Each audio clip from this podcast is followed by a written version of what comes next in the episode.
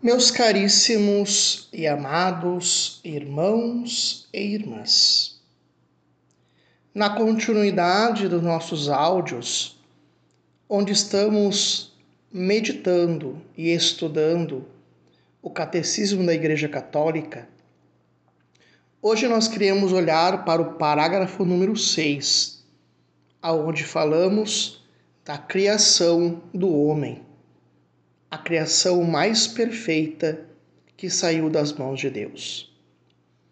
O livro do Gênesis, capítulo 1, versículo 27, vai dizer: Deus criou o homem à sua imagem e semelhança. Meus amados irmãos e irmãs, na continuidade da nossa criação, da criação de Deus, o homem ocupa um lugar único na obra da criação. Ele foi criado a imago Dei, a imagem de Deus, capaz de conhecer e amar o seu Criador. O homem é capax Dei, capaz de Deus, atraído por Deus. O homem foi criado para amar, conhecer e dar glória a Deus. Pois o homem tem a capacidade, pela sua inteligência, de glorificar a Deus com o seu próprio ser. Por isso, Santo Irineu de Lyon vai dizer que a glória de Deus é o homem vivo. Por ser imagem de Deus, o ser humano tem uma dignidade de pessoa, pois lhe é dado a capacidade de conhecer-se, possuir-se e doar-se livremente e entrar em comunhão com outras pessoas e chamado a uma aliança de amor com Deus. Portanto, nós já ouvimos muitas vezes que o homem ele não foi feito para ficar só. Por isso que ele é chamado justamente a servir e amar a Deus e oferecer-se à criação, oferecer-se a criar uma aliança e comunhão com os outros seres criados, mas de modo particular com o próprio homem. O gênero humano, masculino e feminino, forma uma unidade na criação de Deus há uma unidade. Mas também o homem, ele por si só, ele também tem uma unidade interna, que é a sua natureza, uma alma espiritual e um corpo material. O que se chama de corpore et anima unus.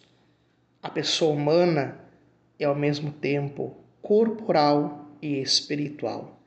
E por isso o escritor do livro do Gênesis vai nos mostrar que Deus, sim, fez o homem da matéria primordial, da matéria pré-existente, que é o barro, a argila, que é a imagem do corpo, e soprou-se o ruá, sopro de vida, que é a alma.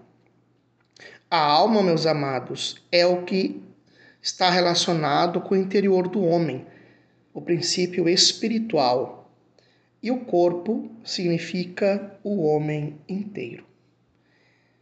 A igreja ensina que cada alma espiritual é criada por Deus e é imortal, diferente do corpo que é mortal. Após a morte, ela permanece para quê? Para que, unindo-se novamente ao corpo na ressurreição final, ela possa ressurre ter a sua ressurreição para a vida eterna ou para o castigo eterno. Santa Teresa de Ávila vai dizer: Faz bem ao teu corpo para que a alma tenha o prazer de nele habitar.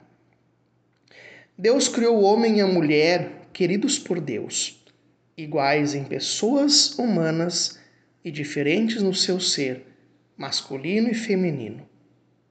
Eles têm uma idêntica dignidade, a imagem de Deus. e foram feitos um para o outro, uma unidade querida por Deus, uma unidade a dois. Não é bom que o homem esteja só. Vou fazer para ela, para ele, uma auxiliar que lhe corresponda, como diz o livro do Gênesis, capítulo 2, versículo 18. Por isso que a imagem da costela, tirada da costela de Adão, para ficar lado a lado, a mulher é uma companheira do homem. É uma ajuda, é uma comunhão. Por isso que esta ajuda e esta comunhão é o pilar e o fundamento para o sacramento do matrimônio.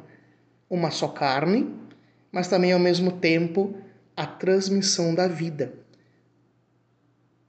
Deus vai dizer lá no Gênesis 1, 28: Sede fecundos, multiplicai-vos e enchei a terra. Portanto, meus amados, deixo no final desta formação uma palavra de São João Crisóstomo que vai comparar a, nossa dignidade de Mago Dei, que encontra-se também na encarnação de Jesus. Um homem deixa seus pais, que deram a ele a vida, e se une a sua esposa e uma só carne. Pai, mãe e filho. Resulta da, da mistura de dois.